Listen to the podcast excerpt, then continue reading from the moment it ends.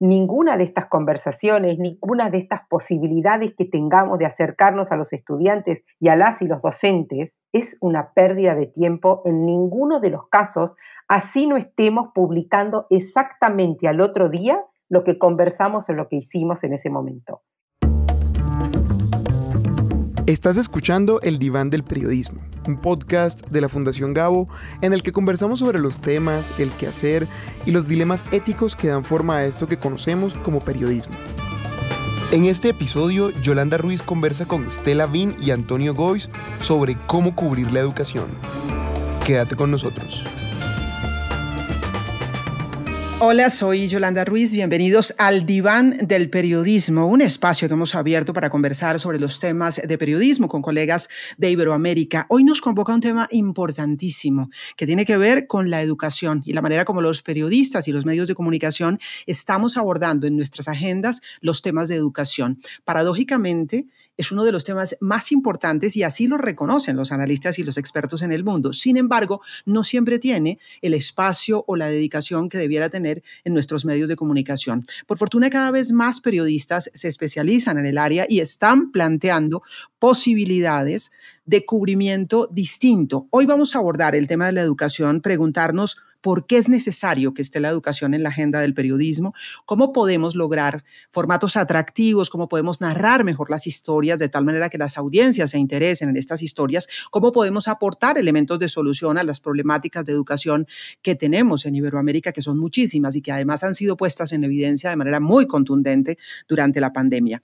Nuestros invitados de hoy, Stella Bin, editora de newsletters en Infobae y especialista en educación. Ella es argentina. Muchísimas gracias, Estela, por aceptar esta invitación. Bienvenida al Diván del Periodismo. Gracias, Yolanda. Un placer enorme, eh, bueno, estar acá con este, poder conversar con ustedes sobre cómo cubrimos nosotros eh, educación, cómo cubren los periodistas, educación sobre todo en, América Latina, este, eh, por la importancia que creo que tiene lo fundamental que es este tema y que podamos empezar a conversar cada vez más sobre cómo lo hacemos y cómo llegamos mejor este, a, las personas, a los ciudadanos, a interesarlos por estos temas. Así que muchas, muchas gracias por este espacio. Gracias, Estela, por participar. Nos acompaña también Antonio Gois, periodista especializado en educación, columnista de educación del diario brasileño Globo. Fue el primer presidente de GEDUCA, la Asociación de Periodistas de Educación en Brasil. En buena hora existe una asociación, eh, Antonio, que seguramente allí tendrán muchas reflexiones sobre el tema. Gracias por aceptar esta invitación. Muchas gracias. Es un placer ah, hablar con ustedes y,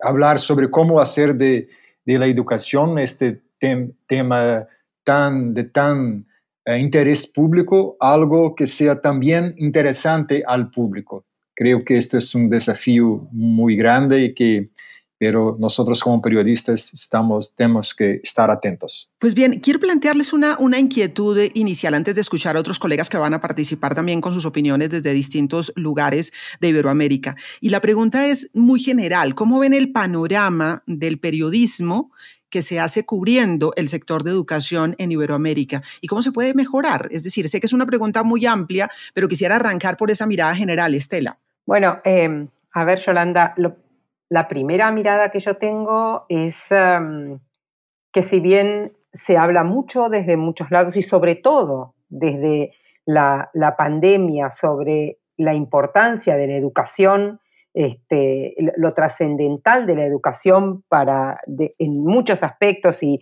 digo, sobre este tema hemos hablado en su momento y he escuchado a Antonio que él tiene cosas muy interesantes sobre cómo puntualmente eh, él analiza que, el, el, cómo se habla desde el periodismo acerca de la educación impacta hasta en las elecciones presidenciales. Él seguro va a poder profundizar esto.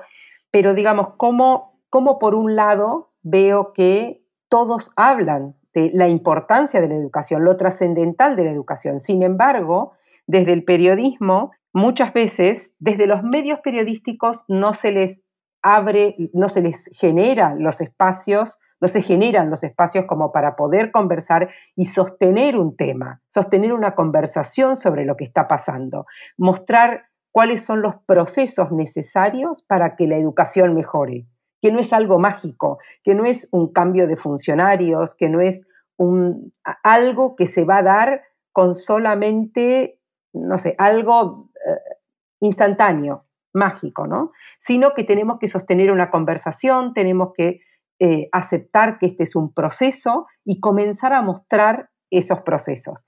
Ese es el punto que me parece menos este, trabajado está, contar cuáles son los procesos y traerlo, además, bajar todas estas necesidades de mejora a lo que necesita realmente nuestra región, América Latina, el Caribe, eh, Centroamérica, digamos, siempre estamos como, o generalmente estamos con una mirada puesta y con un análisis que hacen, que se hace desde Europa o se hace desde este, Estados Unidos y no desde las necesidades que nosotros tenemos. Me parece que em, conversar, generar una conversación sobre educación, contar los procesos que son necesarios para mejorarla y buscar cuáles son esas características propias de nuestra región para trabajar y para, este, para mejorar y también mostrar por qué hablo de las características propias de nuestra región, porque si no muchas veces cuando nos comparamos con otros países podemos ver que todo lo que tenemos es negativo y hacer mucho, poner mucho el acento en todo lo que nos falta y no mostrar todo lo que tenemos, ¿sí? Y que son muy importantes las cosas que se han logrado para las características y para la región que tenemos en la que vivimos y en la que nos desarrollamos. Pues eh, voy con la misma pregunta para Antonio, ese panorama general y si podemos identificar cuál es el problema que tenemos en el trabajo periodístico que hacemos al cubrir educación, Antonio, ¿cómo podemos mejorarlo? Perfecto. Ah, bien, yo comparto con Estela esta misma idea de que, eh, eh, hablando un poco más de Brasil, eh, puedo decir que creo que tuvimos algunos avances en la cobertura periodística, pero con un poco más de calificación de los periodistas que hacen la cobertura, pero uh, esto es demasiadamente insuficiente. Y esto uh, sucede también en un contexto en que los medios de comunicación viven una crisis ya de, de décadas. Entonces, este movimiento eh, de calificación del periodismo de educación, si es positivo por un lado, por otro lado, eh, sucede en un momento muy desfavorable al periodismo en general, de educación, de salud, de política. Y, entonces esto es un desafío que, que, enfrentamos y también creo que, que otro desafío de la cobertura, de, de calificación de la cobertura, es que en educación aunque la gente diga que educación es importante, es prioridad, pero la calidad del debate público todavía es, es, eh, no es suficiente y creo que esto es una grande contribución de periodismo. Estela, por ejemplo, puede hablar mejor de, de lo que es, por ejemplo, el periodismo de soluciones, donde usted eh, va más allá de las denuncias, de las crisis o de ejemplos, solamente ejemplos positivos, pero es entender la complejidad que, que tenemos los avances que tenemos, que son importantes de ser reconocidos, pero también reconocer sus límites. Y, educación es una área que tiene una, una, diferencia de entre otras, que es que todo, todos tienen alguna memoria de, la educación, de su educación personal. Y el problema es que muchas veces uh, estos, esta memoria común individual eh, ella influencia la percepción de lo que son los sistemas educativos. Y los sistemas son mucho más complejos de lo que una simple memoria individual romantizada, a veces de gente que, que mira a la educación del pasado, su educación, como si fuera esto el modelo eh, para el futuro. Claro, y como dice, como dice Antonio, todos tenemos relación con la educación, todos hemos tenido maestros, todos recordamos alguno. Yo, es, yo recuerdo muchísimo a mi profesora eh, de kinder que me enseñó a escribir y se llamaba Isabel y cuando cierro los ojos la tengo inmediatamente en mi cabeza y creo que me cambió la vida, como me cambiaron la vida un par de maestros en el colegio que me hablaron de temas distintos más allá de lo que estaba en, en la agenda de trabajo en el aula y yo siento que eso me abrió los ojos a un montón de cosas que realmente transformaron la vida. Es decir, la educación, un buen maestro transforma la vida, uno malo también la transforma de mala manera, pero todos tenemos una relación con la educación y por eso tendría que estar allí en el primer nivel. Voy con Karen Rojas, que es periodista eh, del diván del periodismo, estuvo consultando a otros colegas de Iberoamérica y nos trae un par de opiniones que nos pueden servir también para seguir esta conversación con Antonio Goiz y con Estela Bin. Karen.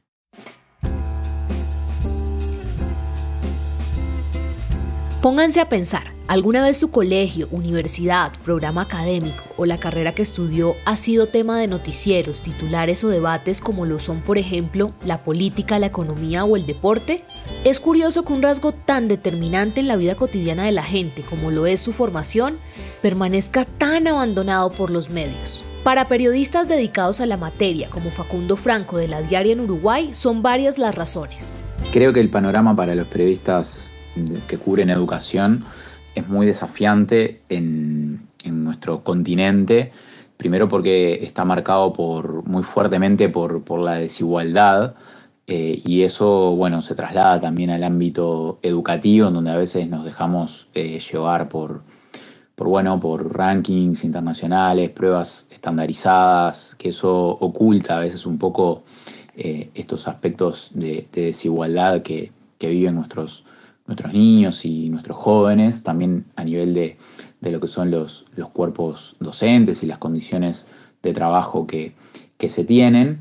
Y bueno, y después creo que también, más allá de nuestra región, a nivel mundial, la pandemia también ha traído algunos desafíos, bueno, sobre todo para, para entender y comprender eh, mejor cuando estamos hablando del cumplimiento del derecho a la educación de, de toda la población y cuando de repente se plantean algunos intereses más corporativos o, de algunos sectores en particulares. Otros colegas como Ricardo Brajinski, periodista y editor del diario El Clarín, que además tiene un programa sobre ciencia y educación en CNN Radio Argentina, creen que esas problemáticas de mercadeo y rating también se suma a la crisis actual que atraviesan los medios. El panorama para todo el periodismo es complicado hoy día. la industria del periodismo está atravesando una crisis muy grande eh, así que es difícil en general para los periodistas poder eh, trabajar profesionalmente. Del periodismo de educación se le agrega las dificultades que tiene normalmente para eh, de alguna manera imponer su agenda dentro de la muy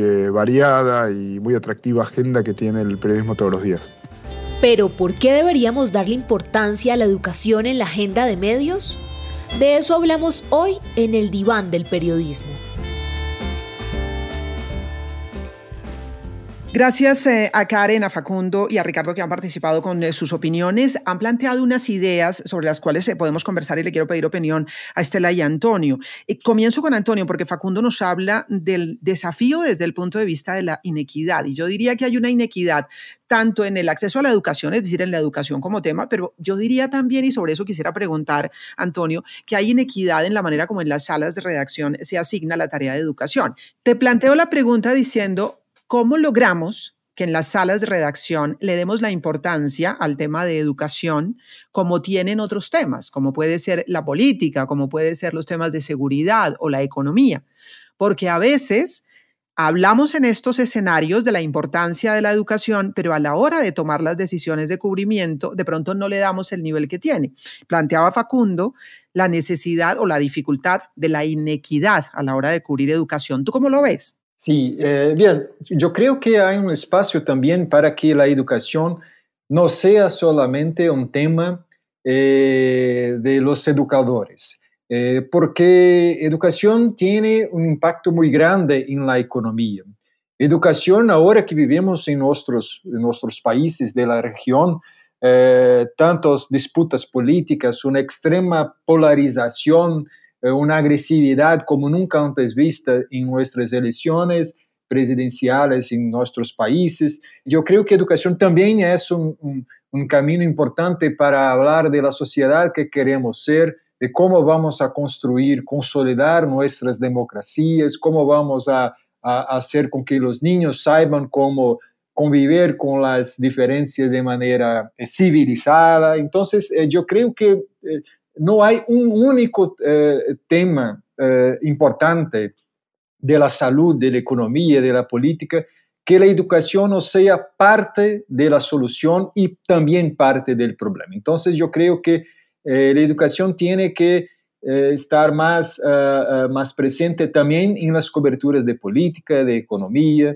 Creo que esto es un, es un camino importante, necesario, y también que tenga, obviamente, los periodistas especializados, pero yo creo que un periodista de economía hoy tiene que comprender al menos un poco de cómo el, el, atraso histórico de educación en nuestros países, por ejemplo, e impacta en el desarrollo económico. Bien interesante lo que nos propone Antonio, porque es la educación es un tema transversal que podría estar allí como parte integrante y fundamental de de otras fuentes, de otras áreas, la política, la economía, por supuesto. Es un tema transversal que no es simplemente para que haya alguien cubriendo educación, bueno que existan los periodistas especializados, pero que la sala de redacción en su conjunto esté relacionada con los temas de educación. Y nos planteaba Ricardo también eh, una pregunta, ¿cómo poder imponer la agenda de la educación en medio de una atractiva y subrayo la atractiva agenda que tiene el periodismo todos los días. La pregunta para Estela, ¿cómo hacer atractivos los contenidos, las historias, los relatos de educación, Estela? Yolanda, se me ocurren dos cosas. Una que era la respuesta que te iba a dar y otra que se me ocurrió ahora mientras, eh, mientras lo escuchaba Antonio y que por lo tanto es como que abro la conversación, digamos, y pregunto, si tomamos en cuenta cómo el tema género, ¿sí?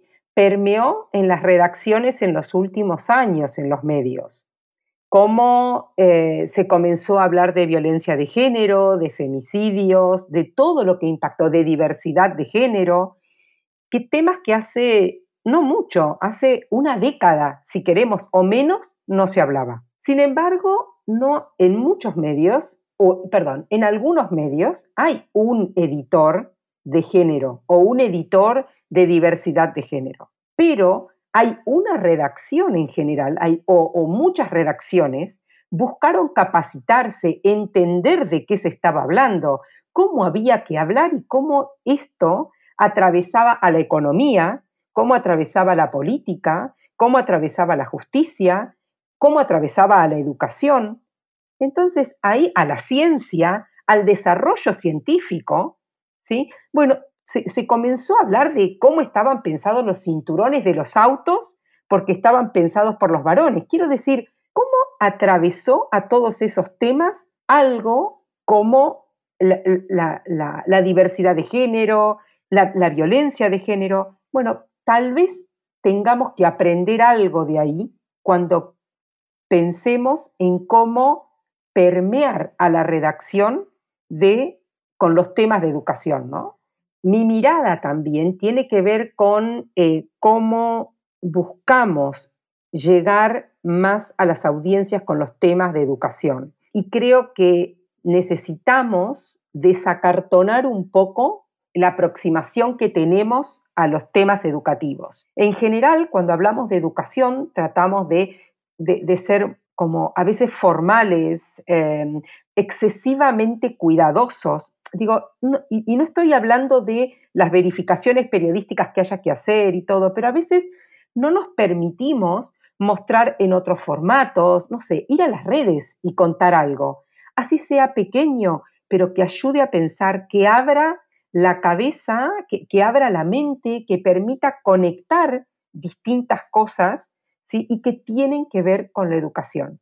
Hace poco cubrí cómo una profesora de, en Colombia había desarrollado todo un sistema en una escuela y ya se había este, eh, esparcido en varias otras más, eh, un trabajo eh, con los desafíos socioemocionales que traían los, los y las estudiantes a las escuelas. Ella hizo un trabajo muy profundo y logró revertir muchas situaciones complejas socioemocionales que vivían sus estudiantes en esa escuela. Bueno, a ver, y son cosas sencillas, simples, y que hoy el problema socioemocional lo tenemos en todas las escuelas. Entonces, si tal vez, eh, digo, junto con el dato que da el Banco Mundial sobre cómo impactó la pandemia en los y las adolescentes o jóvenes y más allá del número y de lo catastrófico y no sé, cómo aumentó las enfermedades puntuales emocionales o mentales, digamos, también aportamos esta, cómo se, se, se aproximan distintas personas a la solución de eso, porque hay gente que la está buscando, hay gente que encontró una solución a esos problemas. Sí, sí, yo como periodista informo que hay un problema, por supuesto, pero también puedo poner la misma energía que pongo en buscar e investigar cuál es el problema, en buscar e investigar cuáles son las soluciones que se están eh, buscando o poniendo en funcionamiento para solucionar ese mismo problema.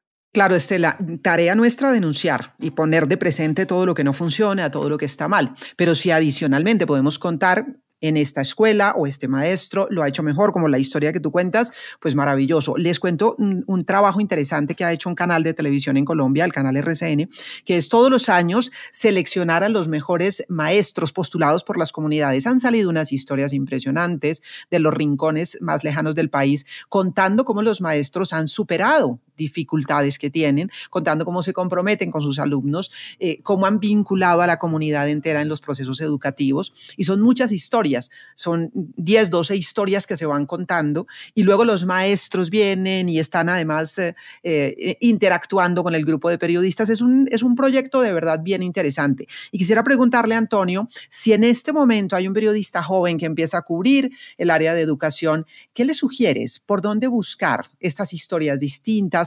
Cómo poder encontrar esas fuentes diferentes, porque muchas veces cuando hay un periodista que asume la fuente de educación, puede creer que son las fuentes oficiales, que hay que buscar a los ministros y a los secretarios, pero resulta que la educación es inmensa en términos de fuentes. ¿Qué le podemos aconsejar a ese joven que se enfrenta a la fuente por primera vez? Un consejo que, doy es que aproveche toda la oportunidad que tiene de ir a campo y hablar con maestros, con alumnos, con los directivos, que sabemos que eh, la rutina de las relaciones a veces no permite que usted tenga tanto tiempo, pero siempre que su editor te permite que usted va para una escuela o que va para un seminario donde se va a hablar también expertos de educación, esto nunca es tiempo perdido.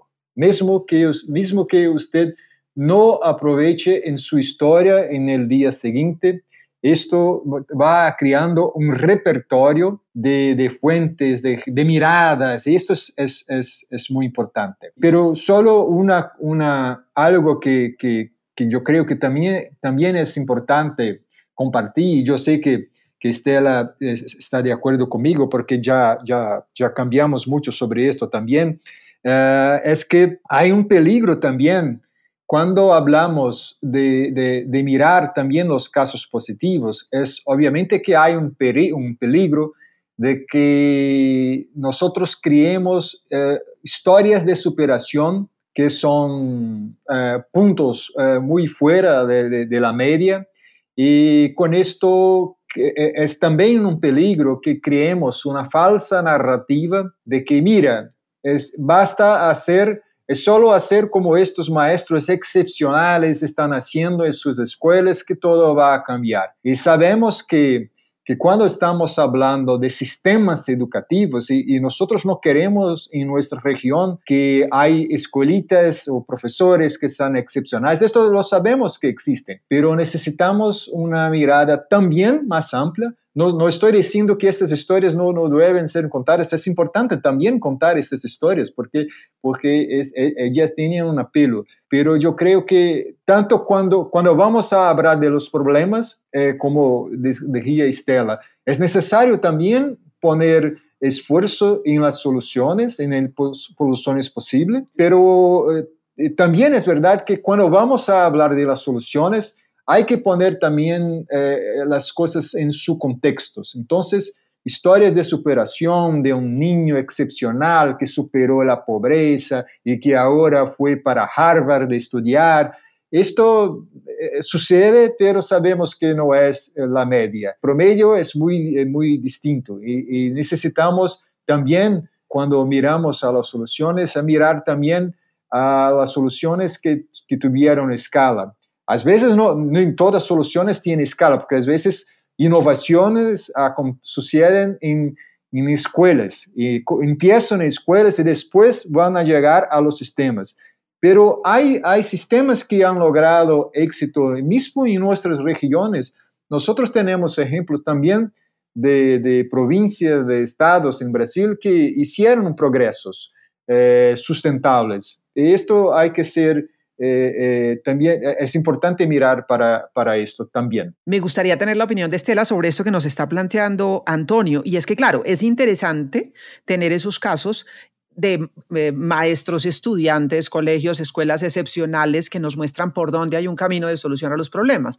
Pero cómo evitar que esto no nos dé una falsa información sobre una realidad que puede ser difícil. ¿Cómo encontrar ese punto medio, Estela, para informar adecuadamente sobre los problemas, pero al mismo tiempo sobre cuáles soluciones se han encontrado? Bueno, Yolanda, sabéis que, eh, a ver, yo creo que e, ese es lo que planteó Antonio es, eh, es el, el gran tema, digamos, cuando desde el periodismo abordamos lo que llamamos periodismo de soluciones, que son las limitantes que cada uno tiene. En general, estas notas o estos contenidos donde se resalta a un héroe, ya sea, eh, no sé, un niño que cruza ríos y lagos y va este, y llega a la escuela y luego con el paso del tiempo llega a Harvard y es un empresario famoso, son los artículos, los contenidos más consumidos. O, son, por lo menos son contenidos muy consumidos. Y sin embargo, yo creo que eso va mucho contra lo que significa entender la educación, entender la problemática y buscar un proceso, por eso hablaba antes de un proceso y no de cosas mágicas, digamos, que, este, que realmente modifique el sistema educativo y haga que una sociedad mejore su, nivel educativo, ¿no? Eh, es, por eso siempre me parece que cuando uno de los elementos que para mí es muy importante a la hora de decir, bueno, esto es una solución real a este problema, está aportando una solución a este problema. Hay que ver si eso, o, hay que destacar, digamos, en, el contenido que uno produzca, cuáles son las limitantes y cuáles son las variables eh, indispensables que deben existir para que eso, que está, esa solución que estamos contando pueda replicarse, digamos. Y siempre tener en cuenta qué leyes se necesitaron para que eso efectivamente se lleve adelante. Hoy estamos hablando de la educación en la agenda del periodismo. Nos acompañan Estela Vini y Antonio Goiz. Tengo una pregunta para, para Antonio, bueno, para los dos, porque hay temas relacionados con la educación que empiezan a aparecer recurrentemente en la agenda periodística. Uno de ellos, el bullying o matoneo. Eh, lo hemos visto en Colombia y sé que ha pasado en otros países, que se ha puesto en evidencia que es un problema que viene de tiempo atrás, pero últimamente se ha hecho más visible, porque además se han presentado casos dramáticos eh, de niños o jóvenes que se suicidan por cuenta del bullying o matoneo en los colegios, en las escuelas, en fin. Ha estado presente en la agenda. Y pongo este tema puntual porque nos puede servir de referencia para cuál sería el cubrimiento ideal para que esto no se convierta en, eh, dijéramos, en un tema de crónica roja, en donde se revictimice, pero no se plantee el fondo del problema. Antonio, ¿cómo ves el cubrimiento del bullying, del matoneo? Esto como fenómeno, no sé si en Brasil se ha presentado, lo hemos visto en otros países, que ha pasado a ser parte de la agenda pública, tal vez porque las redes sociales han contribuido también a que ese bullying y matoneo de pronto se incremente o se haga más visible. ¿Cómo hacerlo bien desde el punto de vista periodístico con un tema complejo como este?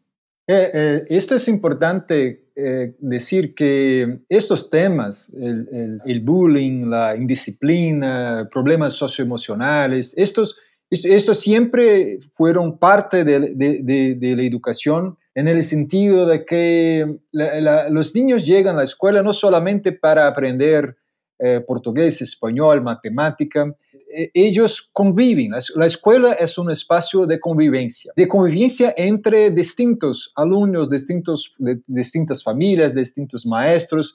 Entonces, una primera reflexión que yo hago es que es importante cuando miramos para el aprendizaje de los niños, y es muy importante mirar para el aprendizaje, no estoy diciendo que, que esto no es importante, pero pero es importante que cuando vamos a hacer una cobertura de, que, de escuelas, es que miramos también para estos otros temas, ¿sí? Que, que porque estos, eh, estos son también función, función de la escuela, preparar a los niños para una convivencia más, más constructiva, más democrática, eh, más civilizada. Entonces, son, son temas muy importantes. Al otro lado, lo único que yo colocaría también como importante es que a veces hay, hay, hay episodios que son muy, muy eh, eh, eh, traumáticos, ¿sí? Y es, es, importante como que nosotros somos periodistas, entonces si, si sucede algo en una escuela,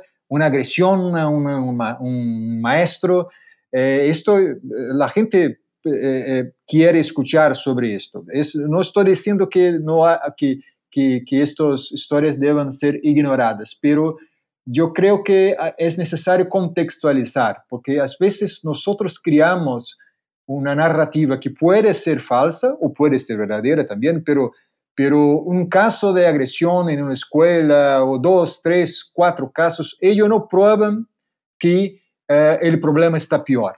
Para esto necesitamos indicadores más amplios y algunos países tienen, otros no, eh, pero algunos países tienen sistemas de monitoramiento de estos casos. Entonces, por ejemplo, nosotros estamos eh, vivenciando ahora en esto post-pandemia, eh, en este periodo de, después del cerramiento de las escuelas, algo que, que, acá en Brasil muchas pesquisas prueban que estos casos aumentaron mucho.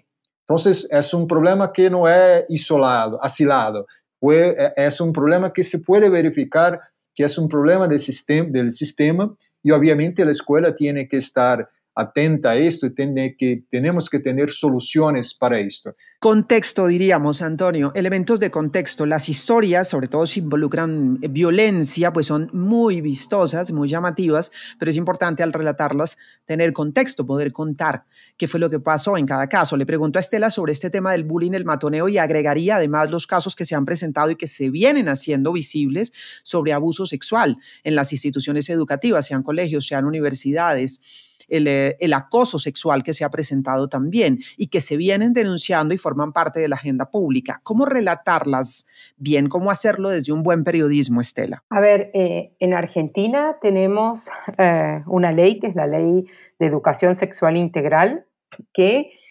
propone cómo trabajar estos temas, todos estos temas y muchos otros, pero todos estos temas en las escuelas, en las instituciones, es una ley nacional, por lo que nosotros contamos con un marco. Entonces, desde el periodismo, por ejemplo, cada vez que apareciera, que, aparezca uno de estos temas, debo decir que coincido totalmente con, Antonio en, esta verificación, en esta necesidad de verificar si estamos ante algo con datos, digamos, si estamos ante algo que se sostiene y que realmente está increyendo o si solamente estamos hablando de un caso aislado. Eso por un lado. Por otro, una vez que el tema se ha instalado, porque como bien decís vos, Yolanda, son temas que se consumen mucho, digamos, bueno, tal vez pensaría si nosotros, a quienes nos interesa eh, que se hablen sobre educación, no es un buen momento para empezar a conversar con otros ¿sí? sobre sobre otros que conocen cómo aproximarse, por ejemplo, en Argentina, un especialista en educación sexual integral, que nos diga cómo, no sé, desde, decime cinco cosas por las que los docentes pueden comenzar a hablar esto en la escuela, porque en la escuela se está hablando. porque los medios lo están hablando. Entonces, no ocultemos, no sigamos dando el tema que, que corresponde y empecemos a conversarlo. ¿Qué podemos decirle a esos docentes para que empiecen a pensar? ¿Cómo podemos empezar a conversar en las familias? ¿Cómo Entonces, cuando hay un tema que se instala, porque, no sé, hubo un, un, asesinato, un tiroteo, un abuso o algo que está instalado, me parece que otra manera de llegar ¿sí? es empezando a decir que hay una ley, que está esto, y tirando, aunque sean breves claves, cosas, para empezar a mover esa, e, esas cuestiones más emocionales, pero también que llevan a la comprensión, a la búsqueda, a que, los a que puedan docentes, familias, comenzar a, ver cómo se puede trabajar en el momento esto. Y por supuesto también ir a preguntar ¿sí? a quienes tienen, digamos, eh, el, poder en, en, determinado momento, como pueden ser los funcionarios, digamos, los ministros. Bueno, ¿qué se está haciendo con esto? ¿Cómo? Por supuesto que eso también. Pero digo, hay muchas instancias en las que nosotros tenemos que empezar a pensar desde el servicio también que podemos ofrecer desde educación claro, superar un poco como la compartimentación de las fuentes, que cada quien está en lo suyo, y se puede aprovechar en determinados momentos para eh, dar elementos de contexto, para dar datos estadísticos, para plantear preguntas desde la fuente de educación, desde la mirada de quienes están trabajando el tema de educación. Antes de ir ya a la parte final de nuestra charla, quiero volver con, eh, con Karen, que nos tiene otros testimonios de colegas que aportan a este tema de cómo hacer mejor el periodismo de educación, que es el que nos convoca hoy en el diván del periodismo. Vuelvo con Karen. No deja de ser curioso que, tratándose de un área que comparte con el periodismo un espíritu investigativo, los medios no exploren la enorme cantidad de conocimientos que a diario se producen en la academia. Es decir, temas sí hay, Fuentes también, pero rara vez los periodistas se asoman a las aulas para preguntar qué está pasando. Así lo señala Paula Casas, periodista de educación del Espectador Colombia. Esto se ha notado porque varias de los principales medios de comunicación no cuentan con una sección educativa y pues el panorama es enorme por la misma eh, falta de exploración que ha tenido esta fuente hay bastantes temas por investigar. Eh, las universidades están haciendo cosas demasiado interesantes, demasiado buenas desde sus centros de estudio, desde sus centros de investigación. Entonces el panorama por explorar es demasiado amplio. Además de la invisibilización de esa enorme cantidad de conocimiento que sin duda puede ser atractiva para cualquier medio, la educación en sí misma tiene sus problemáticas que muy pocas veces han sido abordadas por el periodismo. Aunque nadie niega la trascendencia de la educación como un rasgo transformador en las sociedades, también es cierto que los inconvenientes que atraviesa a diario son ignorados por los medios. Así lo explica la consultora en educación y primera infancia, Ana María Restrepo Sáenz. Esto es curioso porque la educación suele ser la respuesta cuando indagamos por transformaciones o cambios sociales profundos. Sin embargo, por alguna razón estos temas rara vez son considerados primera plana el periodista educativo tiene dos roles importantísimos que quisiera resaltar. Uno es ayudar a entender, a entender la relación entre actores, entre los responsables, las causas profundas, las consecuencias a corto y a largo plazo de decisiones, acciones, políticas públicas. Y el otro es el de denunciar, de subir el volumen a las discusiones locales, de explicar eh, acciones eh, impopulares a profundidad, porque a veces lo impopular no quiere decir que esté mal, sino puede ser que no lo estamos entendiendo como debería ser y sobre todo hacer seguimiento a temas que nos conciernen a todos. La gran pregunta es, si todos estamos de acuerdo en la importancia de la educación para cada persona y para la sociedad, ¿Por qué nunca hablamos en serio del tema? Continuemos con Yolanda y nuestros invitados. Gracias a Karen, Ana María y a Paula por eh, participar. Tanto Ana María como Paula han puesto temas importantes sobre la mesa. Ana María habla de cuál es el papel del, del, periodista que cubre educación, que tiene roles importantes, ayudar a entender. Eso me parece importantísimo en general para el periodismo. Es parte de lo que nos toca ayudar a entender, además de denunciar, etcétera, pero ayudar a entender. Y Paula ojo este tema, nos plantea el universo inmenso de conocimiento, de información, de datos que hay en las universidades como fuente también de información. Yo creo que allí también es importantísimo para los jóvenes periodistas que empiezan a cubrir educación, las universidades, sus departamentos de investigación son de verdad canteras infinitas de información. Es cuestión de ir, escarbar un poquito y buscar. Pero bueno, no quiero despedir a Estela y a Antonio sin preguntarles la lección que nos ha dejado la pandemia en materia de educación, porque la pandemia nos puso en evidencia problemas, nos hizo acelerar el proceso también educativo digital. Eh, pero a la vez también generó mucha desescolarización, es decir, la pandemia desde el punto de vista de educación es como un antes y un después. ¿Qué lecciones nos ha dejado la pandemia? Pregunta para Antonio y para Estela. Empiezo con Antonio. Creo que muchas lecciones, pero para hablar solo de dos, eh, la primera es cómo la desigualdad es, es tan importante para comprender eh, nuestro atraso eh, en la educación de, los países de la región.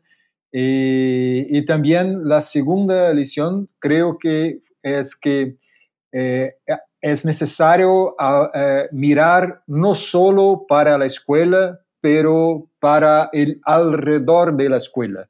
Las políticas sociales, las políticas económicas, todas estas tienen que estar bien coordinadas con lo que se pasa en la escuela, porque aunque que lo que se pasa en la escuela sea muy, muy importante, la escuela solamente eh, no es capaz de cambiar una realidad que, que, que, es muy más intensa, una realidad en nuestro caso de mucha desigualdad. Entonces yo creo que estas son las dos lecciones más importantes. Estela, sobre la pandemia, pues cómo la viviste en primer lugar, pero además qué lecciones nos deja a los periodistas que queremos hacer un trabajo en el área de educación. A ver, primero creo que la pandemia nos dejó también a familias que parecían digamos, a familias más involucradas en los temas de educación. Además de que, por supuesto, coincido con Antonio, visibilizó muchísimo más las desigualdades y qué pasaba entonces en esas desigualdades, ¿sí? Cuántos derechos aún que muchos, eh, no sé, yo que pertenezco a una clase media, eh, y que mis hijos han ido a escuelas donde no a escuelas públicas, pero donde no falta el agua, donde hay baños, mejores, peores, eh, pero donde hay baños, y de pronto estoy cubriendo y el problema es que las escuelas no pueden abrir de mi país a pocas cuadras de mi casa. Hay escuelas que no pueden abrir porque no tienen agua o porque no tienen los baños en condiciones. Entonces, poder contar las historias teniendo en cuenta eso es fundamental. Me parece que eso, eh, es, e, esa información que se intensificó para toda la sociedad y, sobre todo, digo, pero en el caso de los periodistas, no podemos dejar de tenerla en cuenta cada vez que cubrimos una, una nota. Eso por un lado. Por otro, creo que abrió la posibilidad de entender de qué hablamos cuando hablamos de lo que ocurre en la escuela.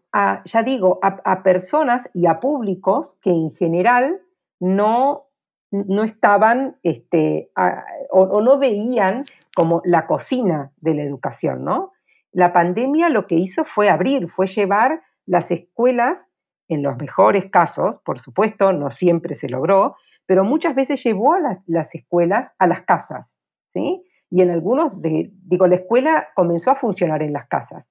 Entonces, ahí hay un gran desafío que tenemos los periodistas de decirles a la por un lado, decir a las familias que bueno, que eso fue un momento y que esa no es la escuela que pretendemos, que las familias no pueden abarcar responsabilidades que tienen los pedagogos, los docentes, ¿no?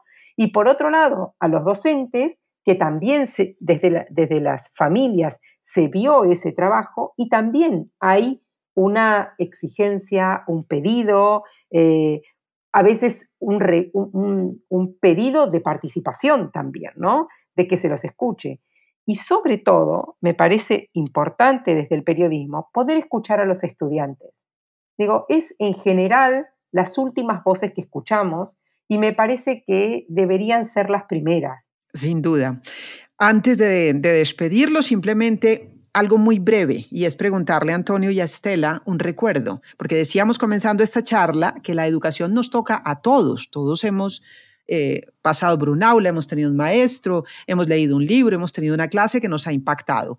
Un recuerdo en ese sentido, Antonio, el maestro, el libro, la clase, la escuela que te marcó, que recuerdas inmediatamente, con cariño o con horror, porque puede pasar las dos cosas. No, voy a hablar con cariño porque tengo un recuerdo de, mi, mi, escuela como un recuerdo donde teníamos, eh, éramos un, jóvenes muy politizados en la escuela donde yo estudiaba, pero éramos jóvenes que nosotros teníamos nuestras divergencias pero sabíamos eh, después, eh, éramos amigos, aunque éramos uh, a veces divergentes en nuestras ideologías políticas. Y esto es la, lo, que, lo que, y mirando ahora el momento de Brasil, de otros países, esto es lo que me gustaría que fuera la experiencia de todos y no solo una experiencia de, de unos. Claro, la posibilidad de tener divergencias, diferencias y aún así compartir. Estela, tu recuerdo, ¿qué se te viene a la cabeza? A ver, lo primero que se me viene a la cabeza son algunos recuerdos de las escuelas, pero me parece que el más interesante de todos es uno último que viví en los últimos años, que es que fue eh, antes de estar en Infobae estuve en, redacción durante desde 2018 y para mí fue la escuela, la mejor escuela que tuve de periodismo este, y fue reaprender el periodismo.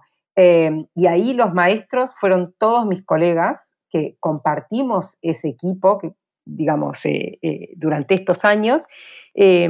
Y ellos fueron los que, como dije antes, con conversaciones, cada vez que teníamos que trabajar un tema, poder conversarlo, poder cruzar. Esto no significa hacer un seminario, significa generar la costumbre de conversar, de conversar sobre periodismo, de conversar sobre cómo cubrir una nota. Digo, esta conversación que nosotros acabamos de tener, cuando vos, Yolanda, me traes algunos temas o cuando Antonio me pone una perspectiva de derecho, me trae un dato, a mí me empieza a hacer pensar. Y cuando me siento a escribir, me siento a pensar un guion para redes, mi newsletter o un video, es desde este lugar ya. Es como decía antes Antonio, ninguna de estas conversaciones, ninguna de estas posibilidades que tengamos de acercarnos a los estudiantes y a las y los docentes es una pérdida de tiempo en ninguno de los casos, así no estemos publicando exactamente al otro día lo que conversamos o lo que hicimos en ese momento. Es algo más profundo que nos va formando como periodistas para luego contar los problemas y las soluciones y los procesos necesarios para este, mejorar la calidad educativa que necesitamos. Claro, y eso que nos dice Estela nos permite afirmar sin duda y es que la educación no termina, mucho más para un oficio como el del periodista. Aquí nunca terminamos de aprender. Por eso la educación nos atraviesa y tiene que ser ese constante estar buscando, estar aprendiendo, estar entendiendo, estar desaprendiendo, porque a veces hay que desaprender estereotipos también. Estela, muchísimas gracias por estar con nosotros. He aprendido mucho de ustedes en esta conversación. Mil gracias. Gracias, un placer enorme, Yolanda, compartir este rato con ustedes. Eh, con Antonio, con vos, con Karen. Bueno, ha sido un placer enorme. Abrazo gigante desde Argentina. Abrazo también desde Colombia. Estela Vines, editora de newsletters en Infobae, especialista en educación. Y mil gracias, Antonio. Un gusto compartir, eh, compartir contigo, de verdad, haber aceptado esta invitación en donde, como digo, hemos aprendido, hemos avanzado en nuestro proceso educativo, Antonio. Sí, muchas gracias. Fue un placer. y así es la educación. Nosotros cambiamos y aprendemos con este cambio de ideas, de de miradas. Esto es muy importante. Muchas gracias. Mil gracias, Antonio Gois, periodista especializado en educación, columnista del diario brasileño O Globo. También fue el presidente de GEDUCA, que es la Asociación de Periodistas de Educación de Brasil. Con Antonio, con Estela, hemos aprendido mucho con los demás colegas que participaron y es que la educación es un tema fundamental y tiene que estar allí en el primer nivel en el trabajo periodístico y que hay maneras de contar las historias, de relatar las historias. La educación es transversal, hemos encontrado aquí en la conversación y puede involucrar no solamente a quienes cubren educación, sino a los que cubren otras fuentes. También la educación puede ser motivo del periodismo de soluciones que ayuda a construir propuestas, que ayuda a contar historias de cómo se resuelven los problemas. Esto sin perder el contexto de las dificultades que vivimos, que a veces esos casos de heroísmo que contamos no nos impida ver que hay otras dificultades y otros problemas. La educación es permanente, es constante, estamos aprendiendo todo el tiempo. Y hoy hemos aprendido de la mano de Antonio, Estela y los colegas que han participado en esta charla.